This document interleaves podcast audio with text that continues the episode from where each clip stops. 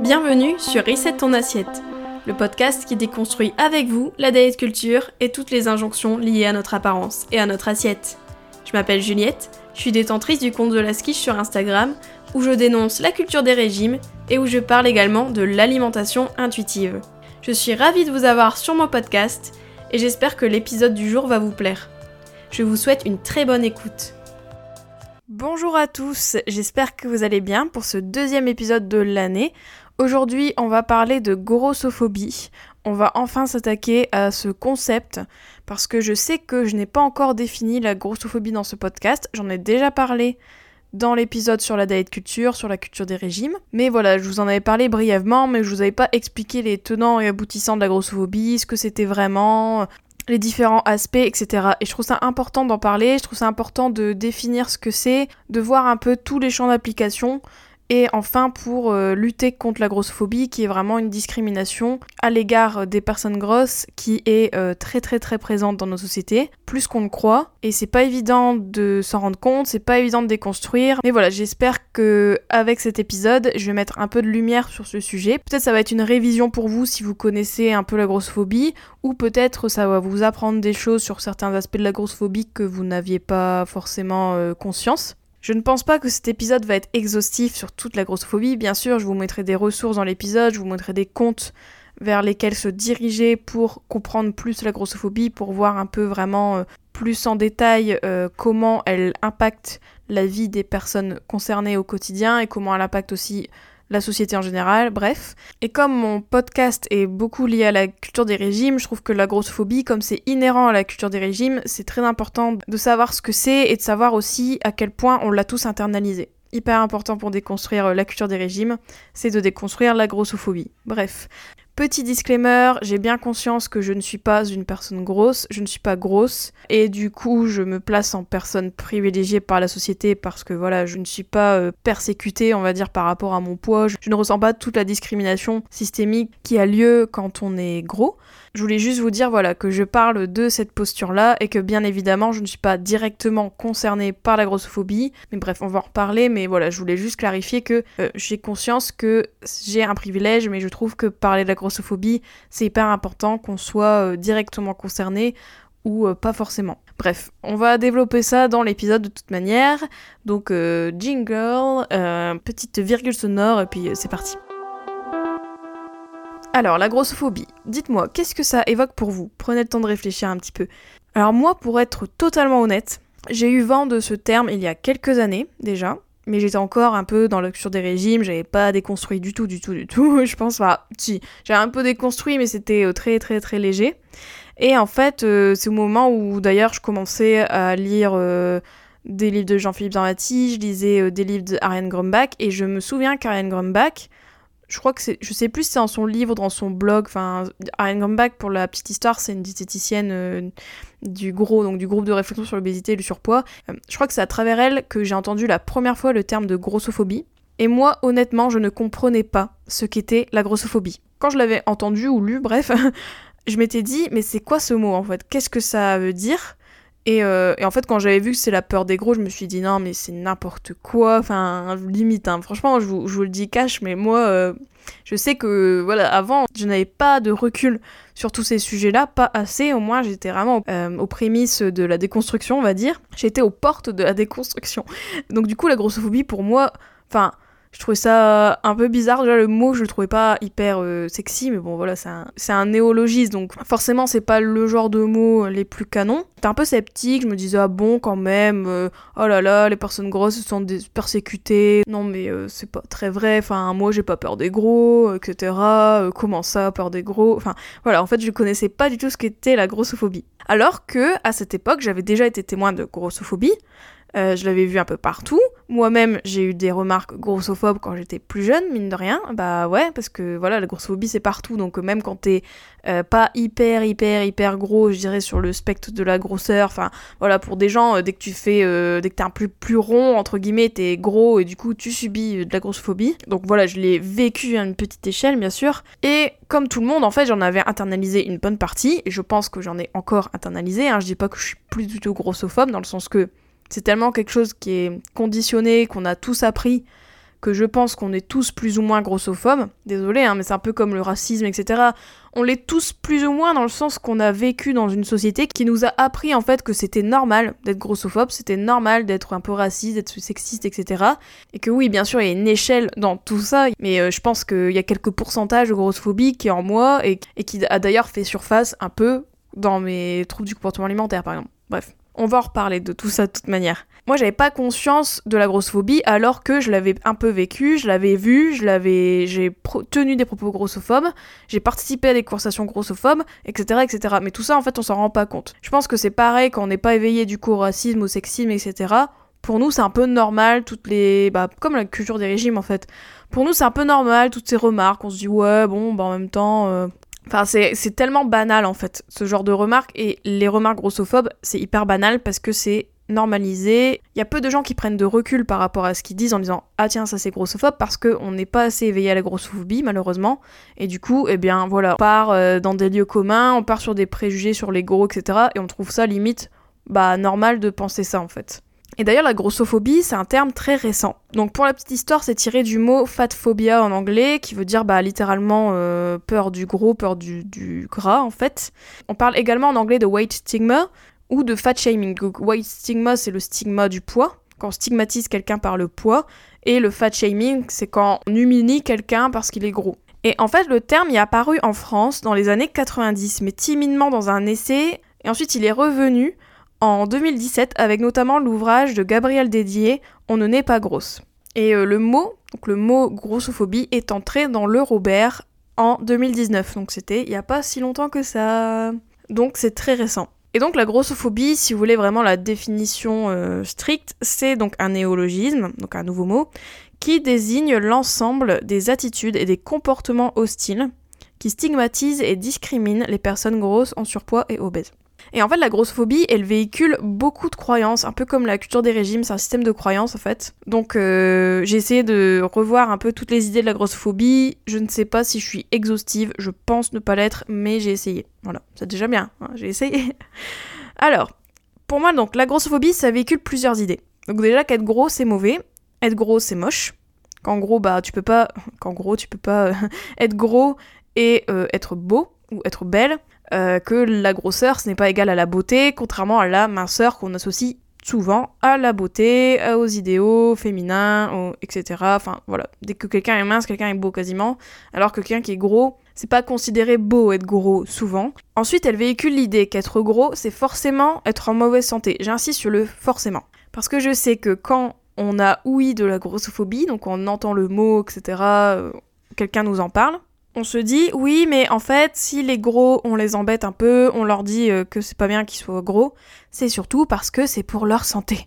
Et donc il y a cette croyance là qu'en fait être gros c'est forcément être en mauvaise santé, mettre sa santé en danger, etc. Alors que ce n'est pas forcément vrai. Pour ça j'ai insisté sur le forcément parce que c'est comme tout en fait. Euh, en fait le poids si vous voulez, bah, j'en ai déjà parlé dans l'épisode sur le poids, mais le poids ne définit pas notre santé. Ce n'est pas le seul facteur. Il y a beaucoup d'autres facteurs qui influencent notre santé, donc là je vous redirige aussi sur l'épisode sur la santé. Mais la santé, ça a plein de facteurs, et donc prendre en compte que le poids pour dire si quelqu'un est en bonne santé, c'est totalement pas pertinent du tout, parce qu'il y a beaucoup de facteurs. La santé, il n'y a pas en plus que la santé physique, a la santé mentale, très important aussi. Hein. Du coup, le poids, il n'est pas le seul représentant de la santé. Mais pour beaucoup de gens, bah si, parce qu'on pense tout de suite aux obèses morbides, l'obésité morbide, on pense vraiment forcément aux gens très très très très très très très très très très très gros, qu'on on nous met ces images en tête que bah non mais c'est pas bien pour leur santé, ils sont trop gros, ils peuvent rien faire, ils mangent mal et tout, faut les aider, etc. En fait, il y a un peu le mythe du sauveur, un peu oui non mais nous, si on dit qu'ils sont gros, c'est parce qu'ils sont en mauvaise santé, alors que en fait on peut très bien être gros et être en bonne santé. Et ça, je sais que ça peut choquer certaines personnes parce que voilà, il y en a, ils vont se dire bah non, mais c'est pas possible. Bah en fait, si. Et il y a même, enfin, il y a même des gros qui sont en meilleure santé que des minces. Enfin, ça veut rien dire du tout. C'est juste un facteur parmi d'autres. Et en fait, ce qui est plus préjudiciable pour notre santé, c'est les variations de poids. Et donc, les variations de poids, bah, devinez qui les cause, c'est souvent les régimes, hein. enfin les grosses variations de poids. Donc du coup, au final, euh, voilà, je ferme la parenthèse, mais souvent avoir un poids stable, même un poids élevé entre guillemets selon euh, l'IMC. Bref, je vais pas revenir sur l'IMC, j'en ai déjà parlé sur le poids, mais l'IMC, euh, euh, voilà, c'est pas le meilleur indicateur, on va dire. Voilà, bref. Donc du coup, il y a toutes ces croyances-là à déconstruire liées à l'IMC, au poids et à la santé. Parce que c'est vraiment le point où les gens, j'ai l'impression, quand on parle de grossophobie, c'est tout de suite le truc qui revient tout de suite, c'est la santé. Et en plus de ça, comme je vous disais avec le mythe du sauveur, c'est que donc on dit aux gens bah non mais t'es gros, t'es en mauvaise santé. Et surtout on les embête, je suis gentille et embêtée, mais on les discrimine plutôt pour ça, en disant non mais t'es en mauvaise santé, il faut à tout prix que tu fasses quelque chose, il faut à tout prix que tu maigrisses, alors que, sérieux les gars, le nombre de gens, je pense, dans votre entourage qui adoptent des comportements qui sont pas bons pour leur santé, hein, je parle des gens qui fument, je parle des gens qui boivent, il y a quand même beaucoup de choses que beaucoup de gens font et qui ne sont pas bons pour leur santé et pourtant on les laisse faire. Et là, dès qu'on est sur le poids, dès qu'on est sur... Euh, la grosseur, en fait, au final, on ne laisse pas ces gens-là, bah, juste, euh, même s'ils étaient en mauvaise santé, en vrai, qu'est-ce que tu vas leur dire, quoi? Et je pense que les personnes grosses à qui on dit attention à ta santé, euh, je pense que ces personnes-là, c'est pas la première fois qu'on leur dit parce que c'est tellement ancré partout que je pense que quand t'es gros, tu t'en prends plein la gueule euh, par rapport à ta santé. Voilà, donc je pense que faut se calmer sur ça. Bref, mais en tout cas, être gros, on l'associe forcément à mauvaise santé.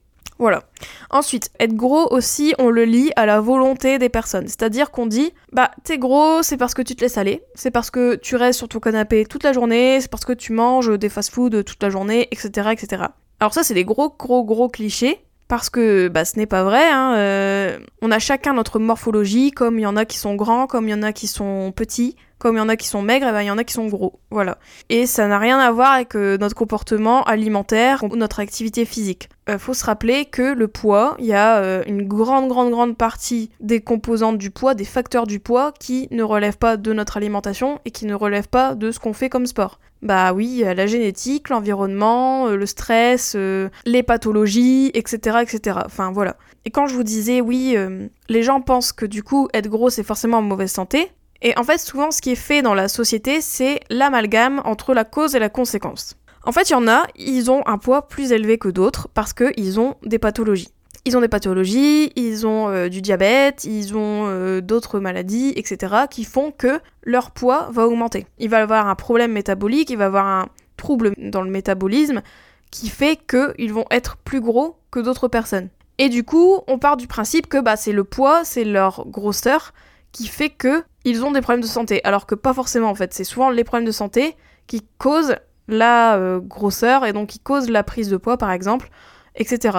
Donc ça veut pas dire que c'est le poids en lui-même.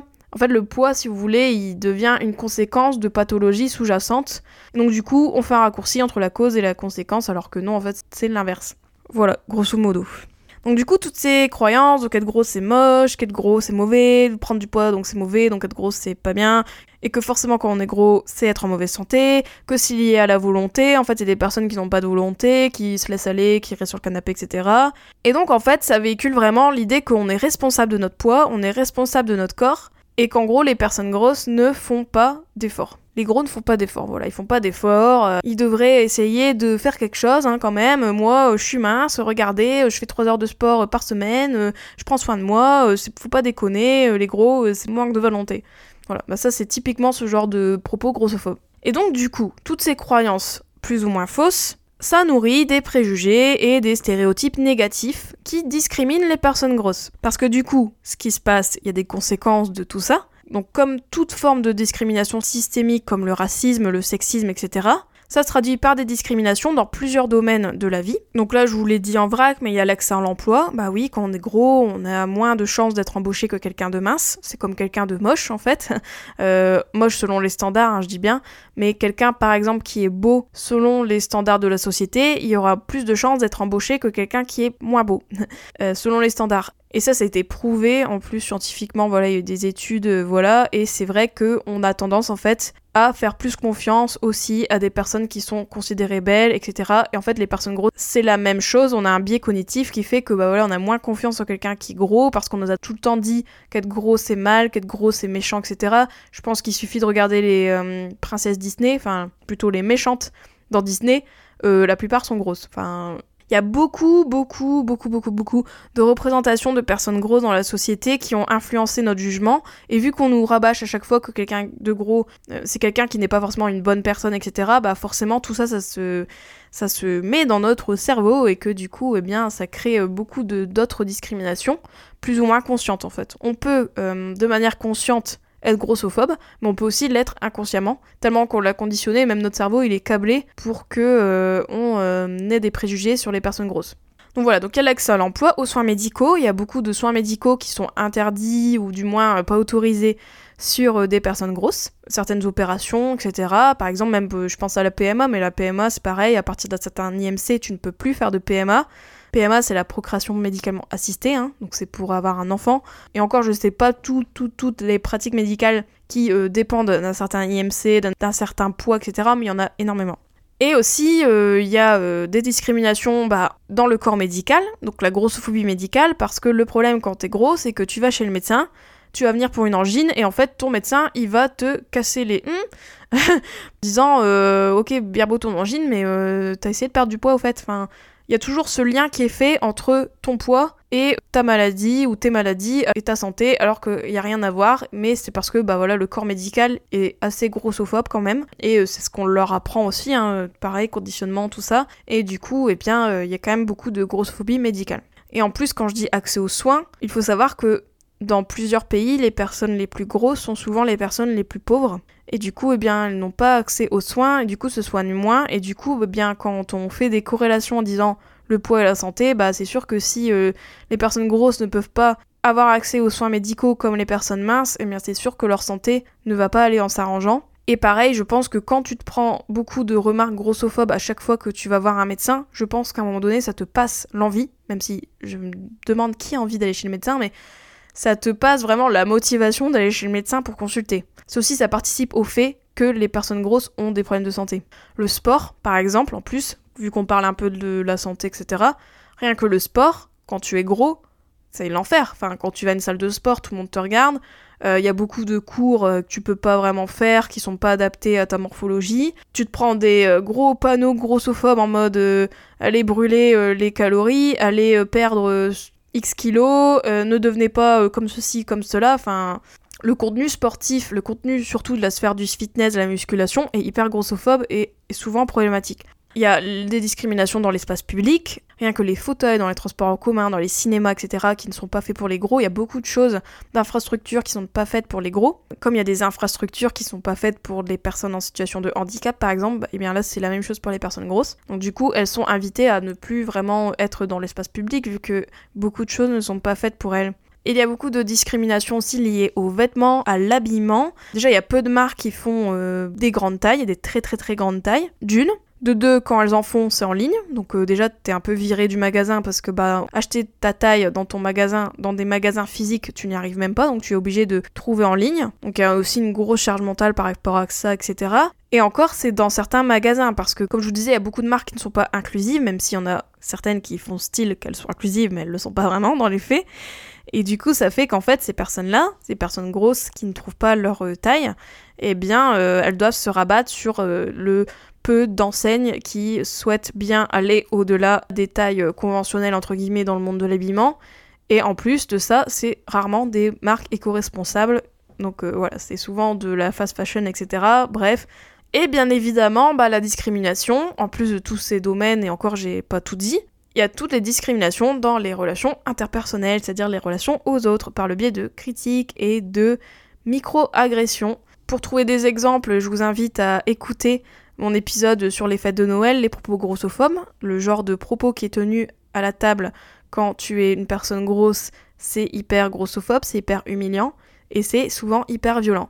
Et en fait, comme la grossophobie est hyper ancrée, comme euh, la diet culture, euh, pareil, culture des régimes est très ancrée aussi, les propos grossophobes sont normalisés, banalisés, et en fait les personnes grosses sont moquées et discriminées ouvertement. On se moque beaucoup des personnes grosses. Je pense que si vous avez un peu de souvenirs de votre école primaire, je suis sûre que la plupart des personnes qui étaient un peu euh, humiliées ou harcelées étaient pour la plupart gros ou même euh, déviants entre guillemets selon euh, les standards. Enfin voilà, c'est souvent, ce sont souvent des personnes grosses qui sont moquées à l'école, harcelées, ce genre de choses. Enfin voilà, c'est des agressions permanentes, des commentaires, des remarques etc., des critiques que beaucoup de personnes grosses se prennent dans la figure toute la journée. Et ça, je vous l'ai dit, bah, c'est notre société grossophobe qui a comme idéal la minceur et du coup discrimine les personnes grosses, les tiennent à l'écart, littéralement. Et aussi, bah, comme tout bon système de croyance comme la culture des régimes, c'est véhiculé par différents médias, différentes émissions, différents euh, canaux. Par exemple, euh, dans les séries, dans les films, je pense que vous pouvez très bien me citer deux ou trois personnages gros qui sont mal euh, dépeints dans les films et séries. Donc je pense à Monica dans Friends qui est grosse à un moment donné et elle en parle comme si c'était la pire chose qui lui soit arrivée dans son existence. Je peux parler de, je pense à euh, Bridget Jones fait un simple 40-42 et elle se fait vilipender parce qu'elle est grosse et, euh, et, elle est moquée en fait parce qu'elle est grosse, qu'elle a des grosses fesses, etc. Enfin, voilà, toutes ces représentations là, donc là ça fait deux personnages, bon bah, je vous laisse trouver le troisième. Mais en gros, voilà, il y a beaucoup de représentations dans les médias, dans les émissions télé, etc., dans les films, où les gros sont vus comme soit des méchants, donc euh, je vous parlais des méchants de Disney. Ah bah voilà, ça me fait mon troisième personnage. Euh, les méchants de Disney, mais aussi, euh, voilà, les gros, c'est la bonne copine, la copine un peu chubby avec ses grosses joues, un peu la boute en train, parce que voilà, tu peux pas être gros et être euh, ennuyant à mourir, t'es obligé d'être très drôle, etc. Je pense à l'actrice Rebel Wilson, enfin, c'est un peu genre là, genre tu peux pas être gros et juste être toi en fait, faut toujours que tu sois un peu le colibé de service, euh, le sidekick, euh, donc la personne qui est à côté du héros, etc. Enfin voilà. Et donc voilà, donc il y a beaucoup de blagues grossophobes dans les séries, dans les films, etc. C'est hallucinant. Quand on ouvre les yeux, on se dit waouh, mais c'est tellement grossophobe, c'est tellement problématique. Ah là là. Après, là, je généralise, désolé, j'ai pas mis des peu ou des conditionnels. Je parle pas de tous les euh, contenus sportifs, je parle pas de toutes les émissions télé, je parle pas de toutes les séries télé, etc., etc. Vous voyez où je veux en venir, mais grosso modo, il y a quand même beaucoup, beaucoup, beaucoup, beaucoup, beaucoup de contenus de partout qui sont grossophobes.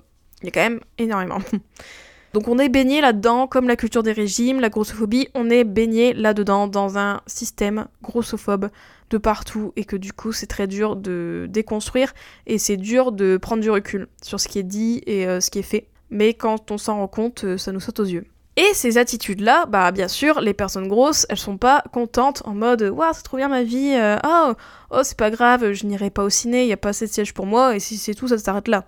Non. Bah le problème, c'est quand du coup, avec toutes ces attitudes, toutes ces discriminations, tous les milieux où les gros, les personnes grosses sont chasser un petit peu, eh bien, du coup, ça entraîne un risque de dépression plus élevé quand tu es une personne grosse. Souvent, ce sont des personnes qui ont une mauvaise estime d'eux-mêmes. Ils développent souvent des TCA, des troubles du comportement alimentaire, surtout si on essaie de les mettre au régime. Wink wink, mais c'est ça qui arrive. Hein. Souvent, quelqu'un de gros dans une famille, il est mis au régime et après, ça ouvre la porte à des yo-yo, des variations de poids de plus en plus importantes et des TCA. Donc, on adore, c'est trop bien. Et ensuite aussi, ça les expose à avoir un suivi médical défaillant. Bah, comme je vous disais, quand tu vas au médecin et que tu te prends 15 remarques grossophobes à la minute, tu vas moins chez le médecin, tu vas moins consulter, et en plus de ça, il y a même des opérations qui ne te sont pas permises. Donc, euh, euh, comment te dire que ta santé, euh, bon, c'est bien beau de s'en soucier, mais faut-il qu'on ait des conditions qui sont bonnes pour surveiller la santé des personnes grosses, vu, vu qu'apparemment c'est vraiment le truc à surveiller de partout, par tout le monde. Donc bref. Donc la grossophobie, ça peut s'ajouter à d'autres discriminations. Donc euh, là, tu peux faire euh, un petit combo, genre tu peux être gros et, euh, et racisé. Ah bah alors là, tu peux être gros, racisé et être une femme. Alors là, c'est fini. Enfin, tu peux cumuler les, du coup, les non-privilèges, quoi. Tu peux cumuler les discriminations. C'est super joli. Et en fait, là, je vous ai parlé de la grossophobie du coup systémique. Donc, c'est la grossophobie qu'on peut voir, qui est tangible dans la société, enfin qu'on peut voir si on veut bien euh, ouvrir les yeux un petit peu, un peu, euh, voilà, euh, être curieux par rapport à ce sujet en toute humilité. Mais il y a tout un pan qu'on a tous internalisé et en fait qui, au final, touche aussi les personnes plus minces ou qui ne sont pas considérées gros. Donc euh, je vais répondre à la question, la grossophobie, sommes-nous tous concernés? Alors, est-ce qu'on est tous concernés par la grossophobie? Bah déjà non. non, car ce sont les personnes grosses qui sont directement impactées par la grossophobie systémique. Ce sont les personnes grosses qui subissent des discriminations. On peut pas juste comprendre tout ce qu'ils vivent, en fait, tant qu'on n'est pas gros, je pense, et tant qu'on n'a pas vraiment expérimenté la grossophobie au quotidien, je pense que c'est très difficile de s'en rendre compte, même si on peut avoir une vague idée, mais en tout cas, voilà, c'est les personnes grosses qui sont quand même concernées. C'est comme le féminisme. Je pense que les hommes ont plus de mal à se rendre compte de l'étendue des remarques sexistes, des comportements sexistes que les femmes ou les personnes qui se considèrent comme femmes peuvent endurer au quotidien. Et du coup, souvent on dit que les hommes, au final, sont des alliés de la cause, on va dire, mais ils ne sont pas directement concernés. Mais ça ne les empêche pas d'en parler et d'être euh, aux côtés des féministes, en fait. Moi, j'ai vraiment cette conviction-là que pour tout combat, c'est-à-dire le combat contre le racisme, le sexisme, le combat euh, contre euh, la grossophobie, etc. Ce n'est pas juste une question de personnes concernées directement, mais c'est aussi euh, sensibiliser les personnes du coup qui ne sont pas concernées et faire en sorte que ces personnes-là, parce qu'au final c'est ces personnes-là qui participent, mine de rien, à l'oppression dans le sens que c'est les personnes minces qui tiennent des propos grossophobes souvent. C'est rarement des personnes grosses, même si ça existe, hein, des personnes grosses qui sont grossophobes. C'est comme euh, des femmes qui sont misogynes. Mais donc c'est vrai que pour ma part, je trouve que c'est important quand même que les personnes qui sont privilégiées d'une certaine manière puissent participer au combat ou du moins apporter leur aide et leur soutien et euh, en parler. Mais je ne minimise en aucun cas le vécu des personnes grosses car c'est vrai que ce sont elles qui sont discriminées de manière systémique et je trouve ça important aussi de leur donner la parole pour qu'elles puissent exprimer euh, ce qui se passe et exprimer euh, toutes les discriminations dont elles sont victimes, car euh, moi, je suis persuadée que tout ce que j'ai dit, c'est même pas 1% du truc. Donc voilà, donc ça, j'en ai bien conscience. Mais la grossophobie, du coup, comme je vous disais, bah, elle nous concerne d'une certaine manière parce qu'on est tous baigner dedans et qu'on a comme devoir, tous je dirais, de déconstruire ça et d'arrêter en fait de véhiculer les, préjugés grossophobes, de rire à des blagues grossophobes, de faire le relais de la grossophobie. Comme je vous l'avais dit dans l'épisode euh, Comment ne pas être le relais de la culture des régimes, je vous parle aussi de comment ne pas être le relais de la grossophobie. Et je trouve que déjà à notre échelle, si on n'est pas concerné directement par la grossophobie, si on n'est pas une personne grosse, déjà d'endiguer aussi la grossophobie en mettant des barrières, en ne relayant pas les propos grossophobes, en n'étant pas un étendard de la grossophobie, eh bien, ça peut participer au fait que beaucoup de gens vont se rendre compte de la grossophobie et pourquoi pas éveiller les consciences en fait. Mais surtout, ce que je vous ai pas encore parlé, c'est que la grossophobie, mine de rien, comme je vous l'ai dit, on l'a, comme on a tous internalisé que le fait qu'être gros c'est mauvais, etc., que prendre du poids c'est pas bien, qu'il faut à tout prix ne pas être gros car c'est horrible, car c'est moche, qu'un nanana, eh bien le problème avec ça, c'est qu'on a tellement intériorisé la grossophobie que on est tous plus ou moins grossophobes et en fait cette grossophobie qu'on a tous internalisée, cette peur de grossir parce que la grossophobie c'est aussi cette peur de grossir vu qu'on ne veut à tout prix pas ressembler du tout à quelqu'un de gros, même si bien sûr la peur de grossir il y a d'autres explications, mais quand même une grosse explication sociétale et systémique parce que comme par hasard, on n'aime pas les gros, et nous-mêmes, on n'a pas envie d'être gros. Tiens, il n'y aurait pas un petit lien de cause à effet là Eh bien voilà, parce qu'on a cette peur internalisée de grossir, qui est en fait liée à la grossophobie, à la culture des régimes, qui sont présentes dans nos sociétés. Et en fait, cette peur de grossir, cette grossophobie internalisée, c'est ça qui peut nous développer des troubles du comportement alimentaire, car on fait des régimes pour pas être gros, on fait des régimes pour être mince, et du coup on se retrouve dans des yo-yo, dans des variations de poids, dans des euh, régimes en veux-tu, en voilà, etc on se coupe de notre corps, on grossit de plus en plus, car les régimes sont le premier facteur de prise de poids sur le long terme, donc euh, youhou Voilà, et en fait c'est ça, c'est cette peur de grossir là, cette grossophobie internalisée, qui peut participer au développement des troubles du comportement alimentaire. Donc ça nous concerne aussi un peu tous parce que même des minces, le problème c'est leur grossophobie aussi internalisée, c'est la grossophobie autour qui fait que elles deviennent aliénées par rapport à leur corps et qu'elles font tout pour ne pas être gros. Parce que, posez-vous la question, imaginez une société où les gros ou les personnes grosses seraient vraiment bien considérées dans la société, qu'il n'y aurait aucune discrimination à leur égard, qu'on ne se moquerait pas d'eux parce que on trouverait ça normal d'être gros comme quelqu'un qui est grand, comme quelqu'un qui est maigre, etc., on aurait compris que c'est juste sa morphologie. Imaginez qu'on vous apprenne que prendre du poids c'est ok, qu'au final être gros c'est juste euh, une morphologie, point barre, qu'il n'y a rien de mal à ça. Je pense que si on n'avait pas tout ça, si on n'avait pas cette grossophobie ambiante, je pense qu'on serait quand même tous plus à l'aise avec notre corps qu'il soit mince, gros, etc., on serait plus à l'aise avec lui. On serait plus à l'aise parce que on aurait compris que la diversité corporelle existe et qu'il n'y a pas lieu de discriminer un corps plutôt qu'un autre ou de mettre sur un piédestal un corps plutôt qu'un autre. Et moi je suis persuadée que si la diet culture et la grossophobie, on en parle, on sensibilise les gens par rapport à ça, on fait déconstruire leurs biais euh, grossophobes, leurs biais de culture des régimes, qu'on les aide aussi à s'accepter pleinement, quel que soit leur poids, quelle que soit leur silhouette, etc. Je suis persuadée qu'il y aurait moins peut-être de troubles de comportement alimentaire, qu'il y aurait moins de troubles liés à l'alimentation et au rapport au corps, etc. Donc pour moi c'est important pour faire avancer les choses, que je vous transmette le bâton, vous aussi. Si vous avez encore des croyances grossophobes à déconstruire, à vous intéresser à la grossophobie, à écouter les témoignages des personnes concernées, à peut-être pourquoi pas s'abonner à des comptes, à suivre des associations contre la grossophobie. Donc je pense à Stop Grossophobie, Gras Politique, etc. Ils parlent très bien de la grossophobie. Et n'hésitez pas à les soutenir, à soutenir leur action, que ce soit en tant qu'allié ou même en tant que personne directement concernée. Mais je pense que si tous ensemble on se lie pour éveiller les consciences par rapport à ça, qu'on déconstruit les biais grossophobes qu'on a tous, et c'est carrément ok, hein, ce sont des choses à déconstruire et surtout à prendre conscience.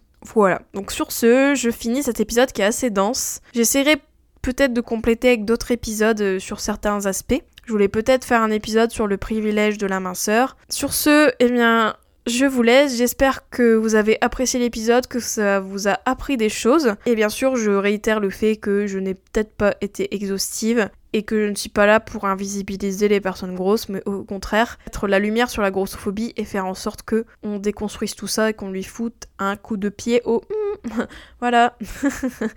Bref, je vous dis à la semaine prochaine et bonne semaine à vous. J'espère que cet épisode t'a plu. N'hésite pas à le partager et à lui laisser une super note sur les plateformes si c'est le cas. Vous pouvez toujours me retrouver sur mon compte Instagram The Last je vous dis à très vite pour un nouvel épisode de Reset ton assiette. Ciao